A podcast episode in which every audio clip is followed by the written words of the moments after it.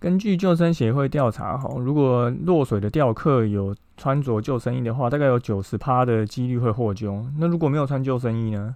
那个致死率会有七成，哈，这个差异其实非常多哦。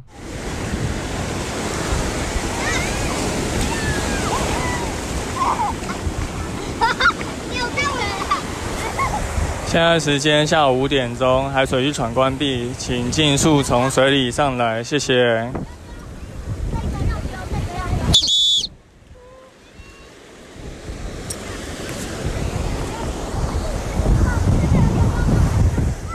Hello，大家好，欢迎收听今天的救生日常，我是焦哥。救生日常是荷兰游泳教育品牌像一条鱼的 Podcast 节目，我们会在节目中分享职场的工作趣事，也会分析每周的溺水新闻事件，以及最重要的推广正确的水域安全观念和水中自救技巧。今天来到我们 EP 十一，要讲的主题是为什么要穿救生衣。认识浮具怎么应用？最近已经越来越进入冬天了吼，那开始了台湾野溪温泉的旺季。那当然，大家还是会去水边玩，就容易发生一些意外。另外，也因为十一月是一个季节改变的一个时刻，所以其实海边会有非常多人在从事钓鱼的，嗯，说工作吗，或者是一些兴趣。所以你会看到，就最近一直有很多钓客不小心落海的一个新闻。因为当风浪比较大的时候，鱼会比较容易聚集在这个消波块这些边缘。那当然，有些从事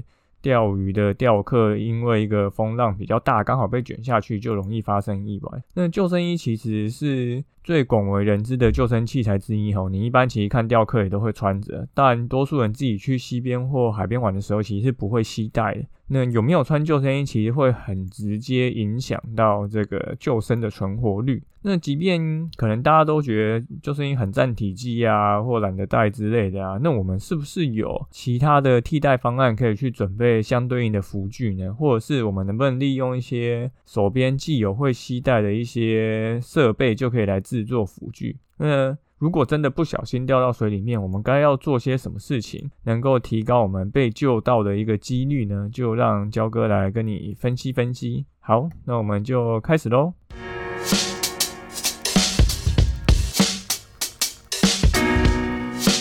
好，那先来讲一下最近的两则新闻哈。第一个是发生在十月二十九号，在台南的安平有发生的钓客落海的事件，其中一三名安平商港南堤岸的钓客，因为闪避不及，徒而来大浪，那掉到海里面，那还好。三个人都有穿救生衣，被海巡给发现，那及时救起，没有大碍。那过了几天呢，在十一月三号的凌晨，诶，又是在安平的这个堤防上，只这次在北堤，那一样有一名钓客不小心摔落海面，结果呢，因为这名钓客他没有穿救生衣，所以他被海巡救上岸的时候，其实已经没有送。呃，已经没有了生命迹象，然后送医之后也没有再救活过来，所以我们可以从这个钓客掉入海中有没有穿救生衣就发觉，其实这件事情会非常直接影响到这个获救的几率。根据我们救生协会调查，其实在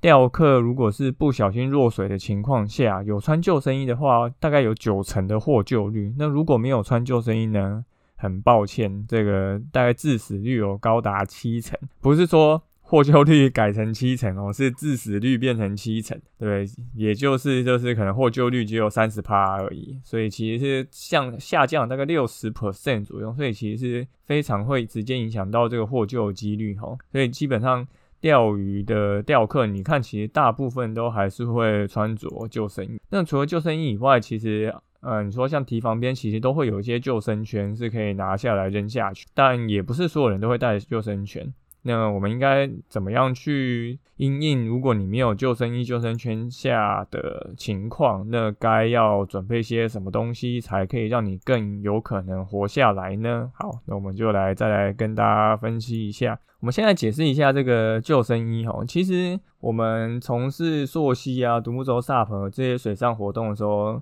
商家其实都会要求你穿着一件就是背心，那件背心其实说认真的，它其实不是救生衣，它其实是浮力背心。差在哪里呢？其实救生衣它是有一个就是规格的要求哦，不管是在福利上或者是设计上。所以像我们这种水上活动的救生衣啊，它其实它其实只是方便我们去做一个落水上面的安全的保护而已，所以它的手臂。这边其实它不会做的很卡，它可以让你手臂有一些操作桨啊，或是一些攀爬的一些动作。那真正的救生衣，其实你穿上去以后是很难再做一些手臂滑行的这些相相关的动作哈。所以其实这两者是不太一样。那它当然就可以提供一定的福利，那这个福利又根据它的就是规格，其实有不一样的差异。可能这个你在救生衣上会有一些数字可以去做参考。那一般救生衣大家分为充气式跟硬式哈，硬式救生衣就是一般大众可能参加活动会穿的这一种，呃，虽然是福利背心，但它就一样是硬的这一种。那什么叫充气式呢？就像大家如果去搭飞机，呃，空姐在前面解说的时候，对，不要只看着空姐吼，那个讲解救生衣的过程也是很重要吼，那个会有一个装置从上面，哎，不是从上面，从上面掉下来，是那个面那个呼吸的。救生衣通常应该是放在座位底下，然后你会拿出来套在身上，然后用嘴巴去吹气把它吹饱，那个就是充气式的救生衣哈。那救生衣在不同的情节下其实是有一些设计的考量，比如说你如果是从事一些远洋渔船的工作，那你可能会必须考量到，呃，这个船体翻覆或沉没，你会从高处要跳下来这个情境，所以它就会设计的是适合从高处跳下来的。那有些可能是。夜晚会有需求救生衣，那它可能会增加反光条。那如果你说溯溪的话，溯溪如果是专业的溯溪玩家或者是教练，他们其实穿的救生衣是激流救生衣，它是可以在快速穿脱，它是有一个快扣的，所以那个救生衣其实很贵哦，便宜的可能几千块，贵的可能甚至要到。一万甚至一万多，它其实在规格的福利上面，其实是比一般的传统的福利或是救生衣来的那个福利系数又来得更高。那一款合格的救生衣啊，它其实会设计说，让你一个人穿在救生衣的情境下，在水里面，即便你是昏迷的状态，脸朝下下面，但也会让这个溺水的人十五秒内，呃，也不一定十五秒内，就是你一定会在一个短时间内，让你的身体可以翻转过来，面部朝上。那这样其实是可以让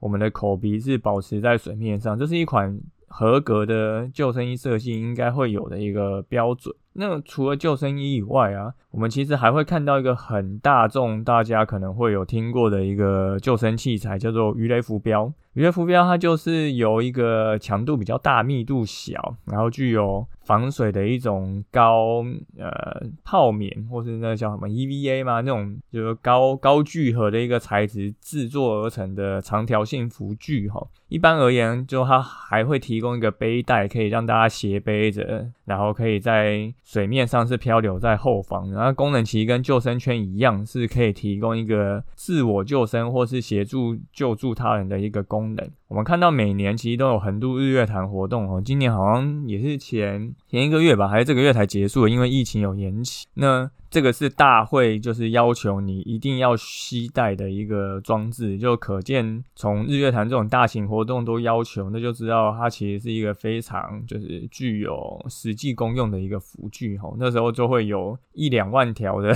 鱼的浮标就是在市面上就是流窜，要被买走或是被租走，就每年都会有这样一个大家在网络征询鱼雷浮标的趣事哈。就如果你 是鱼雷浮标囤货商。或者是商家，你应该非常有感。对，那除了鱼雷浮标以外呢，我们可能多数人去溪边或海边玩，你不会带救生衣，不会带救生圈，也不会带鱼雷浮标，那怎么办呢？那焦哥是这么建议啊，如果你真的这些你都懒得带，那你至少要带着游泳圈跟防水袋去溪边或海边，这些都可以拿来制作。紧急浮具的，因为很多人其实如果他不是完全不会游泳的话，他其实不太喜欢在玩水的时候穿着救生衣，他可能觉得这样子，哎，好像自己很弱啊，或者是这个东西卡卡的，他没有办法潜到水下啊之类，所以其实多数人即便带着，他也不一定会穿。那虽然游泳圈啊，它不是一个正规的救生圈，可是当它充气以后，其实它也是有一定的浮力的，而且它的重点是什么？它非常好携带。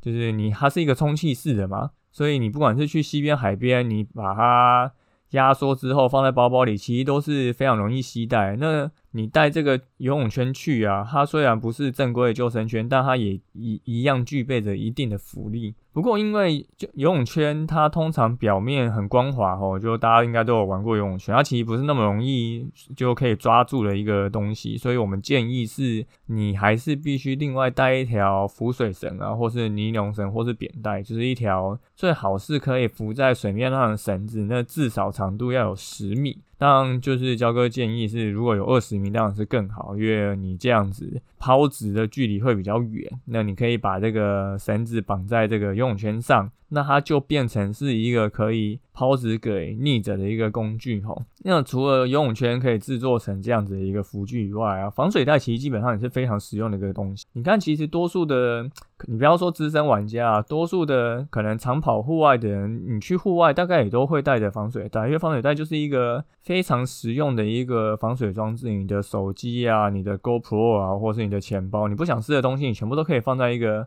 防水袋里面。那个防水袋。通常，如果你要能够制作成服具的啊，通常它不会是那种双肩背的，而是那种呃，还是一种直筒状的，它可能是五嗯十公升、二十公升，然后你可以直接用卷收式的卷三折把空气卷在里面扣起来，那它其实就成为一个浮具哈。这个焦哥自己以前就有遇过实际的案例哦，那时候之前去一个野溪温泉玩，然后也是遇到有人溺水的一个状况，那焦哥就直接把自己的防水袋就直接扔给那个溺者。那那时候焦哥平常会带，大家都是一个十公升大的防水袋，那对于溺者而言，大致上就能够勉强的漂在水上，所以一般是建议一定要至少带十公升的哦，那个浮力比较够哈。因为一般人的浮力其实跟几公升的防水袋其实没有太大的关系，只是多数人可能会没有办法靠自身的力量浮起来，所以十公升的防水袋你至少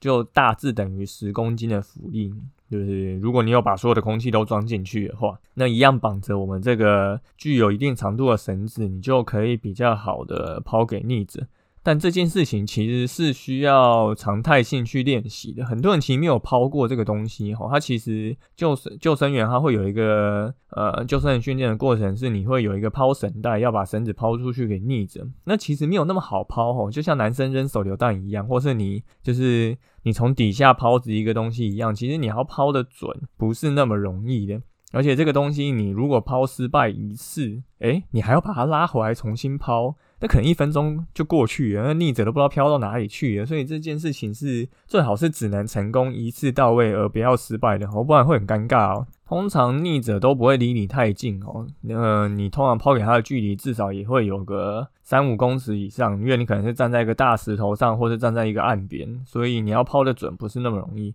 那抛之前，其实你要特别去观察一下这个溪流或海流的一个动向。就我们必须抛在逆着相对于水流的上游，为什么呢？就代表如果你抛就是过头了，它至少会顺着水流而下流到逆者的手上。那如果你是抛到它下游呢？诶，那你 他就必须游过去抓你那个浮具，对，那他就是因为他没有办法游回来嘛，所以他才会溺水啊。所以你扔到他底下，他根本没有办法游过去抓，那就变成是很好笑哈，就浪费，你就等于白抛了。所以这件事情，就大家如果去溪边或海边的话，其实可以练习抛抛看。另外还有比较常去溪边或海边，大家可能会带那种保冷箱，是硬的那一种保冷箱。那保冷箱其实它里面的结构设计就是有保利龙在里面，所以它其实也是一个浮具哦，那也是可以扔出去抛给逆者。那千万不要打到逆者头上哦，绝对是直接昏死给你看哦。觉得抛东西真的是需要去练习下。那像这样子的一个装置啊，焦哥基本上到溪边或海边，你就会先准备好，你就先把游泳圈充气充起来，或把防水。袋东西拿出来，呃，可以放一个，呃，你说一个小的保特瓶，有一点重量，这样会比较好抛。然后就先卷好，然后绑上绳子，放在岸边，随时发现有人出状况的时候，你就可以立马拿着过去做一个就是救援的动作，而不是说。你明明就有带这些东西到岸边，结果你也没有做一个准备，然后诶，人都已经下水，然后溺水，然后快要飘走，你还在那边把东西倒出来，然后充气，然后再绑个绳子抛过去给他，那真的没有救了哦！不要闹，呃，既然都带着，那就先把东西 setting 好。以防就是发生各种状况，这样才来得及救人家。好，最后要来讲一下，等待救援的时候，我们应该要做些什么事情来提高自己获救的几率呢？基本上。大多数人就是在水面上不太能够直接做一个漂浮的动作，因为多数是因为要紧张，所以他没有办法马上即刻的做出反应，或者他自己会有一个心魔。像焦哥昨天带学生去。一百高八十公分的游泳池游泳啊，就是这这这这两个学生，他其实本身就抬头啊，或是踩水都有一定的续航力了。可是即便到这个水深的地方，就会自己下意识的紧张，抓在水边吼。所以不是说你会这个技巧，你就可以实际派上用场，真的不一定吼。很很多时候，其实你有这样子的一个能力，可是你会在。比较紧急的时刻就忘记了你有这样的能力，或是没有办法把它发挥出一个你平常比较安好状况能够百分之百发挥的一个水准，那当然就容易发生意外。所以如果你遇到这种就是紧急时刻，人家还在做救援装置或要拿过去抛给你的情况下，你要怎么做呢？基本上就先冷静。那冷静交割机基本上就是建议你做仰漂或水母漂，当然你能够做仰漂是最好，因为很多人不会做水母漂，而且在你一个没有挖进的情况下，你还必须就是抬头起来换气，然后在底下你也看不到，你就会相对比较容易紧张。那有些人可能不知道仰漂是什么哦，交哥解释一下，水母漂就是你会像一颗煮熟的贡丸一样，抱着膝盖。低着头看着水里面，然后漂在水面上。那仰漂就刚好相反，你会手打开，类似呈现一个大字的情况下，躺在水面上，眼睛看着天花板。那胸口会吸一口气挺起来，让你可以漂浮于水面上。那一般人其实掉到水里面。都能够浮起来，吼，海水的浮力又更大一点，那淡水的浮力比较小，有淡水平大概是密度一点零吧，那海水大概是一点零三，那人的话大概平均会是一点零二，所以其实我们在海水里面其实是会感觉更好漂的，所以我们就必须就是想办法在这个水面上漂起。那如果是淡水的情况下，你可能就会必须多憋一些空气在胸腔里面，让你做。比较好的一个漂浮的浮力哈，那为什么要用仰躺的方式漂在水面上等待救援呢？这个关键的其实原因就在于你应该去找一个最省力的方式，让你的口鼻是保持在水面上的。这个就很像。你为什么一个合格的救生衣，它必须能够让你穿在身上的时候，能够在某一个秒数内就反过来躺在水面上？因为就是你要躺在水面上这件事情，可以让你的口鼻是保持在跟空气有接触的情况下，你就不不容易就是口鼻会容易进。那可能很多刚学游泳的人，尤其是小孩子吼，其实对于躺在水面上这件事情是有无比的恐惧的。就如果大家自己现在就是身边有小朋友，或者家里有小朋友，其实可以帮他尝试过后，你就知道他对于躺在这一种，哎，就是飘来飘去啊，然后没有一个实体的一个扎实的触感，然后好像随时会沉下去的恐惧感，其实是非常容易紧张的哦，因为他看不到水面的状况，他也看不到周遭的人，他甚至看不到自己。对，除非你把手脚举起来，不然你其实是正常应该是看着天空的，你是看不到自己。那这一种没有。一个被拖住一个扎实感的一个触感，其实是相当的没有安全感的哈。所以很多人其实，在抓了浮具以后，即便是大人，他也习惯把这个浮具呃抱在胸口，趴趴在水面上。其实这样子是相当容易耗费体力的哈，因为你趴在水面上，其实你会需要有一些手脚的平衡，去让你人能够比较好维持是趴在水面上。可是躺着就完全不一样。我们去游泳池应该都看过一些游泳教练在训练学生的动作，他会在训练学生做仰视的时候，叫他抱着一块浮板在胸口，然后躺着，然后脚就踢水。那其实就是让你习惯去能够躺在水面上这一个仰漂的感觉。所以当你抱到一个浮具的情况下，其实。躺着等待救援，相对是比较省力的吼。那这件事情也要去习惯，不然其实大家会很就是觉得不自在啊。你就是会想要趴着，毕竟趴着你能够环顾四周，然后是比较有安全感的。但这件事情其实就会比较让你就是体力会消耗掉。好，今天的分享就差不多。就到这边，就帮大家重点回顾一下好几件事情。第一个就是救生衣，呃，救生圈这两件事情是很重要哦。如果你当然有的话，你就携带的；就如果的话，鱼雷浮标也是一个好东西。那如果连鱼雷浮标都懒得带的话，至少带着游泳圈跟防水袋，然后它一样可以透过充气，然后把它。绑上一条绳子之后，一样能够成为一个抛子的辅具。那就是到现场以后先准备好，然后把它备在岸上。那你发生一个紧急状况的时候，才可以马上使用。那如果你是要等待救援的人的话，就尽量是仰躺在水面上，是相对的比较省力的吼。那这件事情要去习惯，要去练习。那你以后遇到状况的时候，你就比较能够反应过来。好，感谢大家收听今天的救生日常，我是焦哥。如果你喜欢我们的节目的话，欢迎到 Apple Podcast 留言并给我们五颗星。对我们五颗星很久没有成长了哈，虽然现在是冬天，但其实也是要进入一个玩水的季节哈，还是希望把这些重要的水域安全观念分享给大家。那如果你有 IG 账号的话，也欢迎私信跟我们说，或是你有没有想要听什么样的一个主题或故事，也欢迎跟我们说。那我们就下次再见喽，拜拜。